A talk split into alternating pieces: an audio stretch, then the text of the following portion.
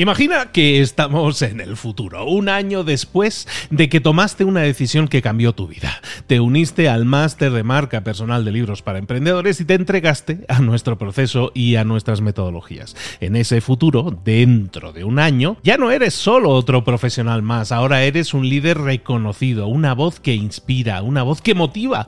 Tu marca personal brilla ahora con claridad y con propósito. ¿Recuerdas cómo sentías curiosidad y emoción al inscribirte al máster? ¿Recuerdas las dudas que desaparecieron a medida que avanzabas en el programa? Cada módulo, cada mentoría te acercó más a ese futuro de éxito que ya, ahora sí, ya tienes. Tus ganas, tu trabajo, tu energía te generaron ese resultado. El máster fue la brújula que te dijo hacia dónde redirigirlos para tener esos grandes resultados. Mira ahora todo lo que has logrado, un año después del máster. Tu red de contactos se ha expandido, tus ingresos han aumentado y lo más importante, te sientes ahora una persona realizada y segura en su camino. Impactas y transformas la vida de otros muchos. Has iniciado una cadena de favores que va a seguir creciendo cada vez más. Y apenas hace un año que iniciaste el máster. Abre los ojos, vuelve al presente y toma esa misma decisión que visualizaste ahora mismo. Visita librosparaemprendedores.net barra marca. Ese futuro te está esperando a ti. ¿Estás listo? ¿Estás lista para hacerlo realidad? Reserva tu entrevista conmigo directamente en librosparaemprendedores.net barra marca. Hola, hola, esto es Mentor 360 y hoy vamos a hablar de hábitos automáticos. ¡Comenzamos! Aquí comienza Mentor 360, el podcast que queremos que sea tu mejor hábito automático, el que te trae todos los días de manera automática a los mejores mentores del mundo en español para tu crecimiento personal y profesional. El podcast que motiva desde buena mañana con el gran Luis Ramos. Y con Juanma Ortega, juanma.com. ¿Cómo está usted? Hola, arroba libros para emprendedores. Los hábitos automáticos, lo reconozco. El otro día intenté, atención, abrir el coche con el mando de la tele. ¡Me pasa! ¡Lo siento! Es automático. ¿Tie botón? ¿Tie botón? Pues hoy al final le da sin querer, Luis. Es que al final somos seres de costumbres, ¿verdad? Llegará un momento en que se lo pediremos a Alexa, ¿eh? si no, al tiempo al tiempo. ¡Abre el coche! ¡Abre el coche! Llévame al súper. Yo creo que estamos ahí, ¿eh? ya falta poquillo. Es como si pensáramos que hay un portal de Narnia en el cajón de las verduras, porque mi nevera me habla. Entonces yo digo, ¿por qué? O sea, ¿qué, es lo que, que, Vale, está bien. ¿Qué me dice mi nevera, esta que habla? Ya dice, tienes el hábito automático de abrir la nevera cada vez que pasas alrededor de ella. Cierto, cierto, lo reconozco.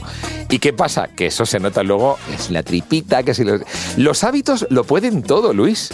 Es alucinante. Para lo bueno y para lo malo, ¿no? Muchas veces no conseguimos alcanzar nuestras metas es porque tenemos malos hábitos instaurados o engranados ahí y lo mismo para los hábitos buenos que nos llevan a conseguir grandes resultados. ¿Cómo automatizarlo? Gran pregunta. Sí, somos un poco robots en el fondo, pero bueno, vamos a ver qué nos cuenta nuestro mentor de hoy. Pues efectivamente, estamos hoy hablando de hábitos, no, no atómicos, automáticos. No, no ha sido un error, no ha sido un fallo tipográfico. Pudiera serlo, pero no, no lo es. Vamos a hablar de hábitos, que como si, es uno de los grandes temas.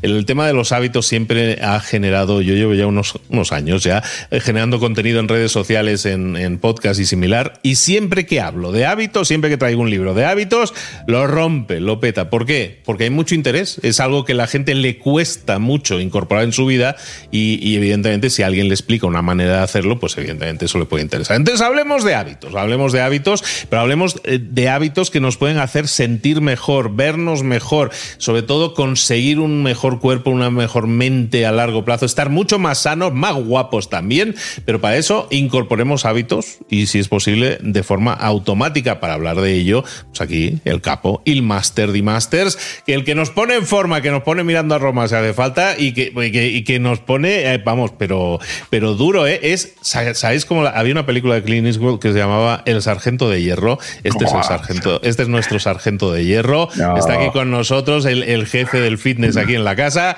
Javi Díaz, Javi, ¿cómo estás?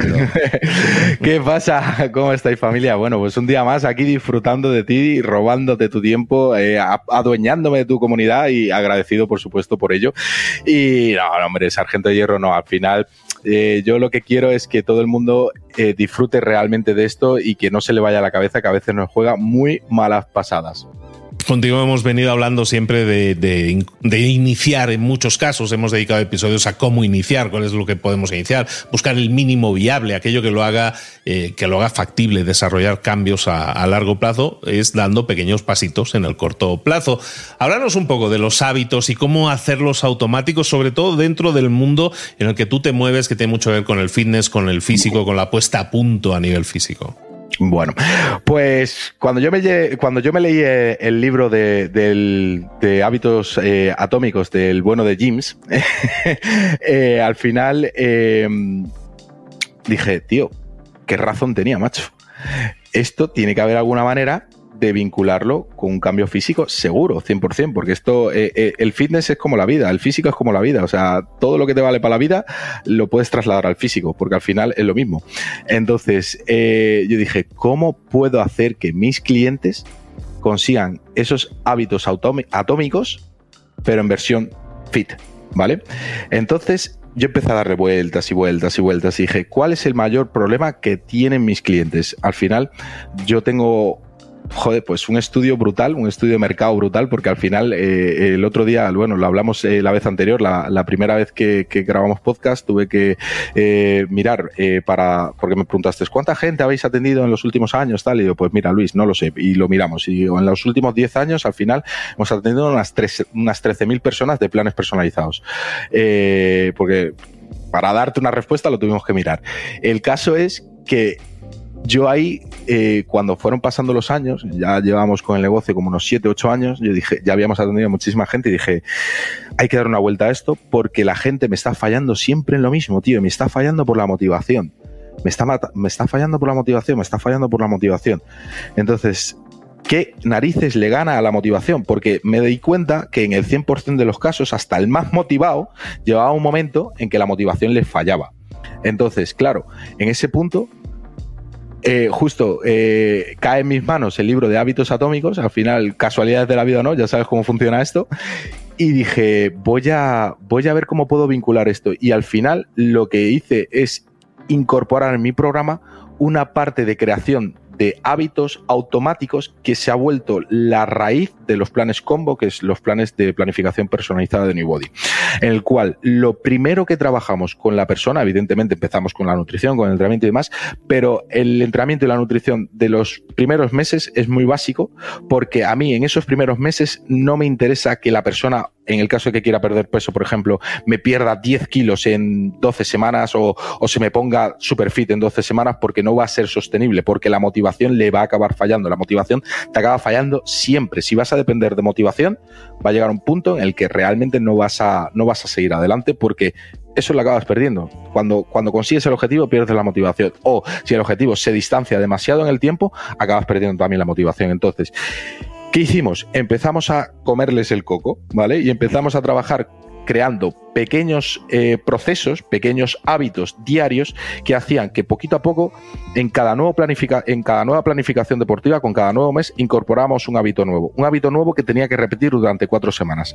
Un hábito nuevo que repetía durante cuatro semanas. Si el hábito no estaba incorporado, no añadíamos un hábito nuevo, lo repetíamos otras cuatro semanas. Y así íbamos tanteando, tanteando, tanteando. Bueno, pues el resultado fue que a raíz de crear esos hábitos automáticos, las personas no solo empezaron a conseguir el físico, sino que fueron capaces de mantenerlo durante muchísimos meses, ¿vale? Nosotros eh, aproximadamente eh, de media, un cliente de Newbody suele estar en programas deportivos con nosotros aproximadamente unos 18 meses, ¿vale?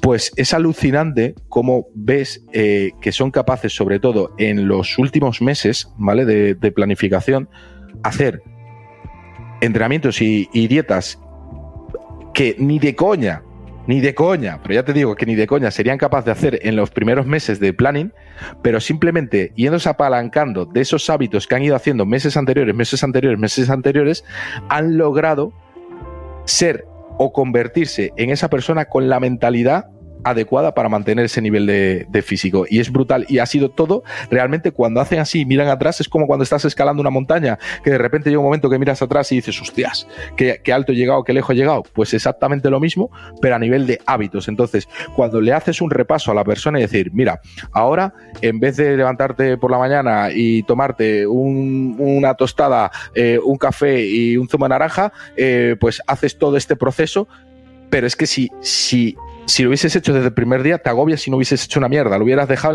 en la, semana 3. Y ahora tus hábitos, cuando te levantas, son diferentes. Tus hábitos a la hora de almorzar son diferentes, porque mm, la mayoría de la gente pues no hace un almuerzo o no hace un snack y lo que hace es va acumulando hambre y luego cuando llega el momento de comer, devora, etcétera. Entonces vas acumulando hábitos, hábitos, hábitos, hábitos, hábitos, cuando de repente la persona se quiere dar cuenta, se ha convertido en alguien que es capaz de mantener un físico sin necesitar motivación. Y eso es brutal. ¿De qué hábitos estaríamos hablando? Y dices, vamos a ir acumulando hábitos uno por mes, uno por mes, estoy un año, van a ser 12 nuevos hábitos, que normalmente, o como se habla mucho en el libro de hábitos atómicos, un hábito es una, es una sustitución. O sea, nosotros tenemos un buen hábito sustituyendo a un mal hábito normalmente. En este caso, ¿en qué te enfocas a la hora de definir cuáles deben ser los hábitos automáticos que me van a generar mejores resultados en mi físico en el largo plazo? Bueno, no te los puedo contar todos porque si no me quedo sin negocio, evidentemente. Dos, o, tres para que podamos empezar, para que nos tiremos un trimestre ahí trabajando. pues mira, lo primero de todo, ¿sabes cuál es el hábito que más me cuesta al principio? Vas a alucinar. Que la persona se, se priorice. Ese hábito me cuesta un montón. Porque se siente cuando, cuando de normal, ¿vale? Te hablo de, de, la generalidad. Evidentemente hay excepciones, como en toda regla. Pero uno de los principales hábitos en el cual tengo que trabajar es que la persona no se sienta egoísta ni no se sienta mal por priorizarse, por priorizarse. Joder, hoy tengo... ¿Qué pasa? Eh, porque muchas veces caen en un sentimiento de culpa por eh, respetar unos horarios, respetarse eh, unos objetivos, ponerse por delante a lo mejor de eventos sociales, eventos de amigos o eventos con familiares, etcétera.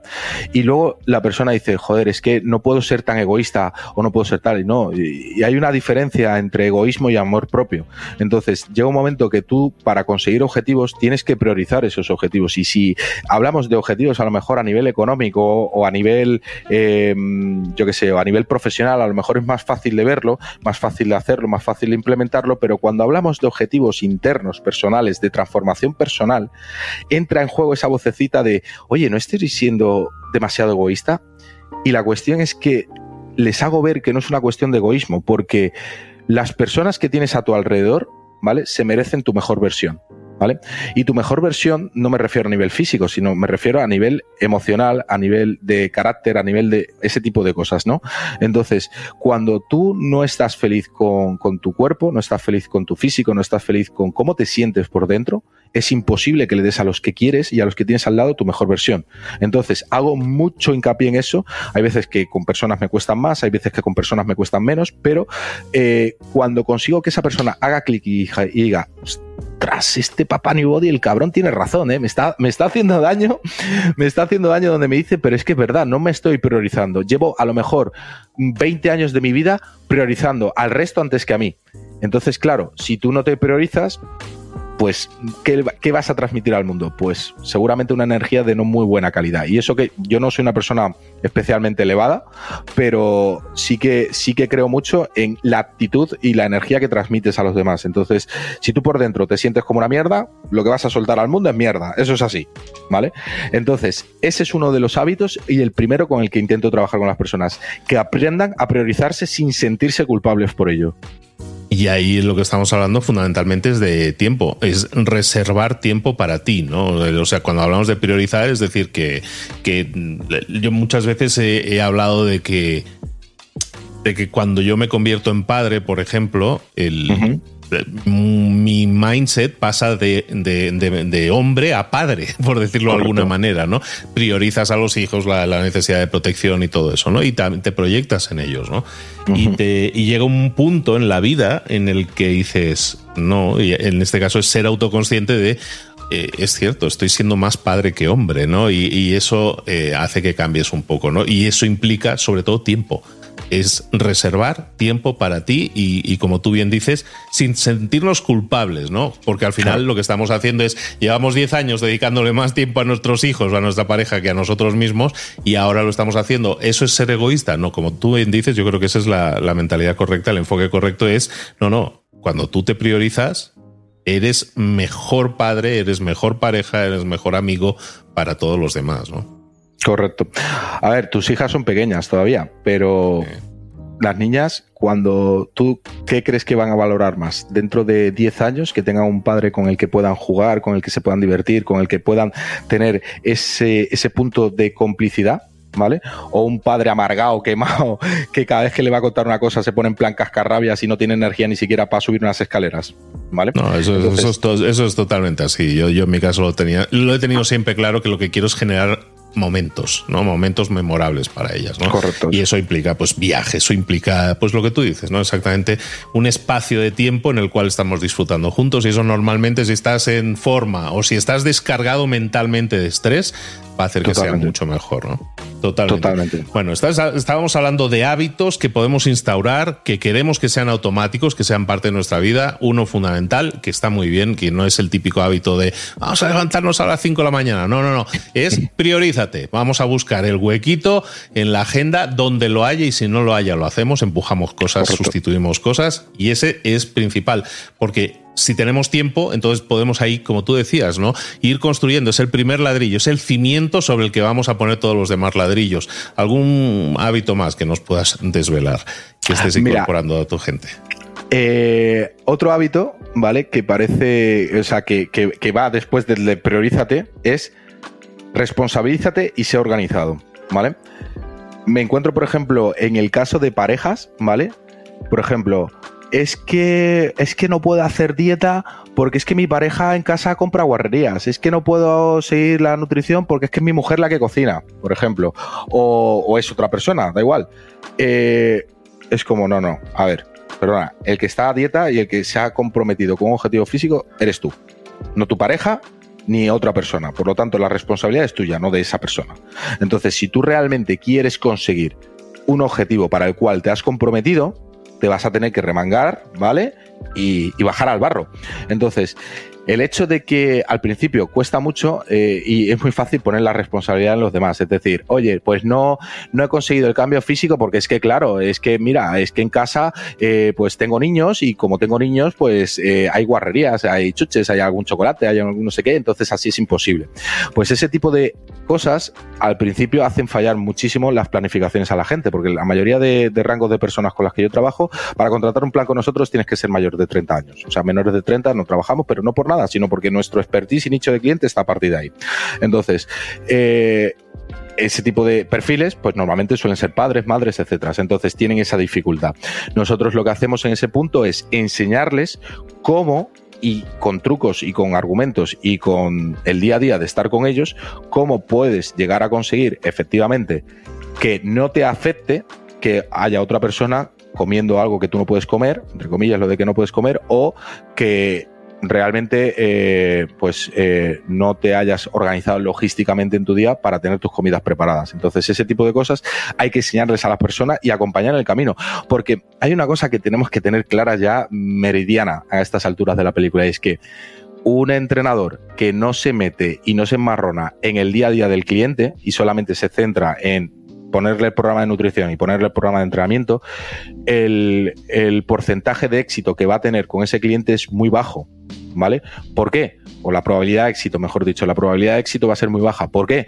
Porque realmente no estás, estás atacando el síntoma, no estás atacando el problema. Y lo que tú tienes que hacer, si eres buen entrenador, es meterte en la vida del cliente. Eso, eso es complicado, evidentemente, pero es que si tú eres responsable y profesional con tu trabajo, lo que quieres es que el cliente consiga un resultado permanente, duradero, no que haga el cheque en la báscula. Estamos hablando de hábitos automáticos y fijémonos que eh, eh, me, resalta mucho, me, resuena mucho que estemos hablando de hábitos que, de los cuales normalmente no se habla, ¿no? que, que tienen mucho más que ver con el enfoque con el cambio de mentalidad a la hora de priorizarte, de priorizar y de ser estructurado y de responsabilizarte y no culpar a otros. ¿no? Al final, todo esto son bases sobre las que construir cualquier otra cosa. Al final, yo creo que eh, eh, habrá mil dietas y todas funcionan. ¿no? Probablemente todas funcionan si eres capaz de mantenerlas en el largo plazo. Eh, si eres, todos los ejercicios que hagas o los deportes que hagas te van a poner todos en forma. Si eres capaz de practicarlos con salud y en el largo plazo. Al final, los hábitos tienen mucho más que ver con esto que priorizas, exactamente, que es el eh, búscate espacio para ti en tu vida y también responsabilízate, no deja de culpar a otros, ¿no? Me, se me hace muy importante eso. ¿Algún último hábito, algún último detalle ya para ir, eh, ir rematando esto? Porque yo creo que es importante que la gente vea que cuando eh, hablábamos no hace mucho de, redes sociales, ¿no? De lo que la gente nos transmite en redes sociales, que es normalmente el atajo, ¿no? Vamos a perder 12 mm. kilos en un mes, ¿no? Ese mm. tipo de cosas son los atajos, ¿no? Pero eso si no lo construimos sobre esto que tú nos estás diciendo ahora, no va a funcionar. probablemente ni siquiera lleguemos a perder ni con ese atajo, ¿no? Lo que nosotros estábamos buscando. ¿Algún último hábito que nosotros podamos utilizar que sea también pieza clave angular para construir un cambio duradero? Mira, eh, al final, eh, cogiendo un poco, siguiendo un poco lo que estabas diciendo, es que si lo consigues eh, en base a no crear hábitos, lo que vas a hacer es una estrella fugaz.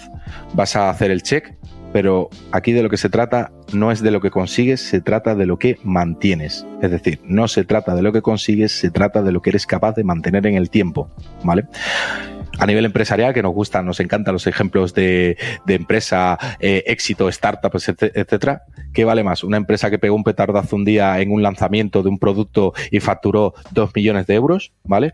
O una empresa que todos los meses cada vez va incrementando más, va incrementando más, va incrementando más y es capaz de mantenerse sostenible durante muchos años, ¿vale? Pues esto es exactamente lo mismo. Entonces, eh, otro, otro hábito, ¿vale? Por, por ir eh, dando un poco más de claridad de, visión en todo esto. Mira, eh, otro hábito que tú tienes que tener es eh, el hábito de la organización, ¿vale? Este hábito es, complejo, pero este hábito lo quiero juntar a otros que, también utilizamos y el hábito de la organización a nivel de, de, estructurar tu vida. Una persona que quiere conseguir objetivos en cualquier cosa en la vida tiene que ser organizada. ¿Vale? Ya no solo con el tiempo, sino con otras muchas cosas. Al final, eh, siguiendo un poco el tema de las redes sociales, eh, cuando vemos que nuestro influencer favorito de moda pues se levanta a las 5 de la mañana y pone soy del club de las 5 de la mañana y mi hábito ahora mismo es darme un baño de agua fría y, mm, leer, eh, em, yo qué sé, leer estoicismo, ¿vale? Antes de amanecer, eso está muy bien y esos hábitos son los hábitos que le funcionan a esa persona, pero eso no tienen por qué ser tus hábitos. Tú puedes conseguir el éxito financiero, económico y personal sin levantarte a las 5 de la mañana, al igual que puedes tener un buen físico sin levantarte a las 5 de la mañana. ¿Vale? Lo que tú tienes que es crear tus hábitos, ¿vale? No los hábitos de otro, porque si tú intentas encajar en los hábitos de otro, ¿qué es lo que va a pasar? Que el molde a lo mejor no te encaja. Puede que sí o puede que no. Y el problema es de que cuando tú te encajas y quieres encajar en los hábitos de otra persona, vas a vivir frustrado o frustrada porque vas a ver que eso no es para ti. ¿Vale? A mí en este caso siempre me encanta poner la frase de Albert Einstein que decía, si juzgamos a un mono por, su capacidad de nadar, va a pensar toda su vida que es un inútil, ¿vale? Pues esto es exactamente lo mismo. Entonces, no intentes encajar en los hábitos de otros, construye tus hábitos. ¿Y, ¿Y cómo se construyen tus hábitos? ¿Vale? Ahí es cuando hay que meterse en el día a día de la persona y ver cómo es su logística de vida. Porque, por ejemplo, no es lo mismo el perfil de, por ejemplo, de un CEO de una empresa, ¿vale? Con el perfil de, a lo mejor, que, tenemos que de, un, de una persona que es, eh, pues simplemente un directivo, ¿vale? La presión puede ser diferente. No es lo mismo eh, una persona que, por ejemplo, es eh, CEO de una empresa, pero la compañía no es suya, ¿vale? A la presión que pueda tener el dueño, ¿vale? El presidente de una compañía, que realmente la responsabilidad de todos los trabajadores y de si toma una buena o mala decisión, ¿vale? Pues es suya. Pues esa tontería cambia tu logística de vida. Entonces, lo primero que hacemos es mirar qué puesto de trabajo tiene esa persona y cómo son las rutinas de trabajo de esa persona. Y a partir de ahí empezamos a construir hábitos adaptados a esa persona. Hoy hemos estado hablando de hábitos automáticos, eh, inspirado ¿no? en aquel libro de, James Clear de hábitos atómicos, en el cual estábamos hablando de cómo incorporar en nuestra vida toda una serie de cambios, cambios a mejor, cambios positivos. Y los cambios positivos, si son mantenidos en el tiempo, se convierten en hábitos. ¿Cuáles son los hábitos en este caso que podemos automatizar y que si lo hacemos, como estamos diciendo, se convierten en piedras angulares sobre las que construir cimientos, pilares sólidos? Pues son algo tan sencillo y tan simple como tener claro hacia dónde vas, priorizarte, priorizarlo y ser organizado, como estabas diciendo ahora también, para llegar lo antes posible al destino y llegar bien y, como hemos hablado ya muchas veces contigo, con sostenibilidad, disfrutando del proceso, que el esfuerzo no te lo quita nadie, pero el sacrificio se lo podemos evitar también. ¿no? Correcto. Javier Díaz, ¿dónde te podemos localizar, saber más de ti, seguir viendo y aprendiendo? Sé que en redes sociales lo petas muy duramente y porque estás compartiendo un montón de contenido de valor desde, desde tips y consejos a nivel mindset, a nivel alimentación, a nivel ejercicio. ¿Dónde te podemos localizar? Pues mira, en mis redes sociales todas son exactamente igual. El nombre es newbody-javi arroba newbody-javi. Me podéis encontrar en cualquiera de mis redes y además, si me escribís un mensajito de parte de Luis Ramos y me decís, Javi, te he escuchado en el podcast de Luis Ramos, te vamos a dar un regalito. Pero bueno, envíame uno a mí también, ¿no? Ah, no, sé, no seas así. Tú tienes el mejor de todos. Y ya te he dicho que tienes casa aquí en Dubai, chaval, cuando tú quieras. Ah, bueno, sí se puede decir. Es que estamos hablando, estamos conectando. Fijaros cómo son las cosas que estamos conectando. Yo para mí es noche cerrada y para este está amaneciendo en el día porque él está viviendo en Dubai y yo en México. Y ahí estamos, ahí estamos generando contenido para ti que estás en cualquier otra parte del mundo escuchándonos ahora mismo. Bueno, pues saludos. ¿Cómo te trata Dubai, por cierto? Buah, muy contento. La verdad que esta ciudad ahora mismo es la, yo diría que la piedra angular del mundo entero. Todo, todo el cotarro a nivel startupero, a nivel de negocios está pasando por aquí. Es una ciudad que está creciendo una auténtica barbaridad. Tiene una proyección de futuro en los próximos tres años realmente buena y hay un, hay un clima, eh, hay un clima empresarial muy favorable para, para todo emprendedor. La verdad, esa, esa es la realidad. Y que, no es, y, que es asequible, o sea que no muchas, muchas veces la gente se piensa y dice, no, hombre, ahí viven los ultra megamillonarios y, y hay de esos también, pero se puede vivir razonablemente bien a un precio similar a veces a países europeos, ¿no? Sí, pero también te digo una cosa, o sea, realmente normalmente la gente que viene a vivir a Dubai es porque eh, o es un alto ejecutivo directivo, etcétera, que tienen presencia en Medio Oriente, o porque tiene negocio. Realmente, eh, o a lo mejor es porque es una persona, yo que sé, el típico inversor que le ha ido muy bien, etcétera, etcétera, y, se viene a vivir aquí. Pero normalmente eh, para vivir a, para venir a trabajar a nivel sector servicios, mm, honestamente no sería lo más lo más óptimo te es óptimo cuando eh, pues eh, tienes una infraestructura empresarial y quieres hacer crecer tu negocio. Esa es la realidad, desde mi punto de vista, por supuesto. Nos hemos echado aquí al chismorreo directo sobre Dubai, pero bueno, es curiosidad, es curiosidad porque claro, este, está en el radar, está en el radar muchas veces cuando hablamos de países emergentes que lo están también, que están muy puestos en el mapa, como en este caso Dubái. Ana, pues a disfrutarlo. Y he, entendido que estoy invitado a ir a Dubái, entonces... Ah, pero escucha, esto, ya lo sabes desde hace tiempo, eh, ahora a nivel público, o sea que ya sabes. es lo que quería que quedara grabado, solamente eso. Bueno, pues Javi Díaz, te tomaré la palabra, yo creo que más pronto lo que te esperas. Un abrazo grande y nos vemos por aquí muy pronto. Seguimos. Chao. Mentor 360 con Luis Ramos y Juanma Ortega. Oye, qué bien escuchar a Javi Díaz aquí con Luis Ramos en Mentor 360, ¿eh? Qué bien y qué inspirador es. Bueno, a ver, yo me puedo llevar tres conclusiones. Te las lanzo. Puesto número 3 la importancia de la sostenibilidad en los hábitos, claro, porque al final lo importante no es motivarse. ¡Ay, qué bien, me voy a lanzar! No, no, no, que sea duradero, que sea sostenible. Ese enfoque en establecer pequeños hábitos pero que se mantengan en el tiempo, a menudo conduce sin embargo a cambios físicos y cambios incluso de vida a largo plazo. Venga, puesto número 2. Priorizar el autocuidado. Esto me lo llevo la responsabilidad personal. Uno de los primeros hábitos con los que se trabaja, que los que se trabaja con las personas que, están empezando a crear sus nuevos hábitos, es priorizarse a sí mismas. Y sobre todo sin sentirte culpable. O sea, realmente por cuidarte tú, no te tienes que sentir mal. Es un paso importantísimo para alcanzar metas nuevas de salud, de bienestar y sobre todo la importancia de asumir la responsabilidad personal en vez de culpar a las circunstancias. No, es que, es que el esqueísmo, ¿no? Es que, es que, claro, el es que... Ay, puesto número uno. Organización y adaptación. Organizarse bien. Cada persona, eso sí, tiene que organizarse su vida y establecer sus propios hábitos, de manera que sean los que funcionan para ti mismo. No se puede simplemente copiar los hábitos de otra persona y tratar de hacerlos tú porque cada persona es un mundo y eso está clarísimo, ¿o no?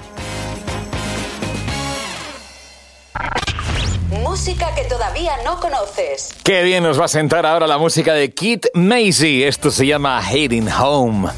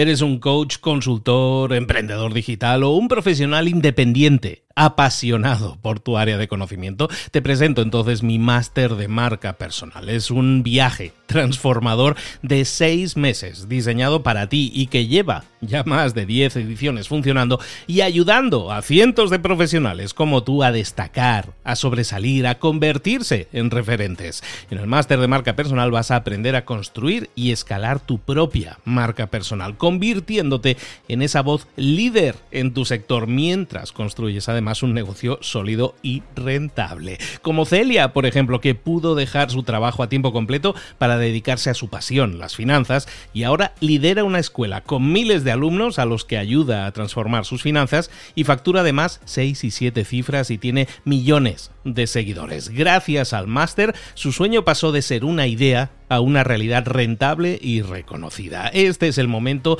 de que tú también dejes tu huella, de influir y de vivir por fin tu pasión. Visita librosparaemprendedores.net barra marca y únete a una élite de profesionales que ya están cambiando sus vidas. Reserva tu entrevista conmigo directamente en librosparaemprendedores.net barra marca.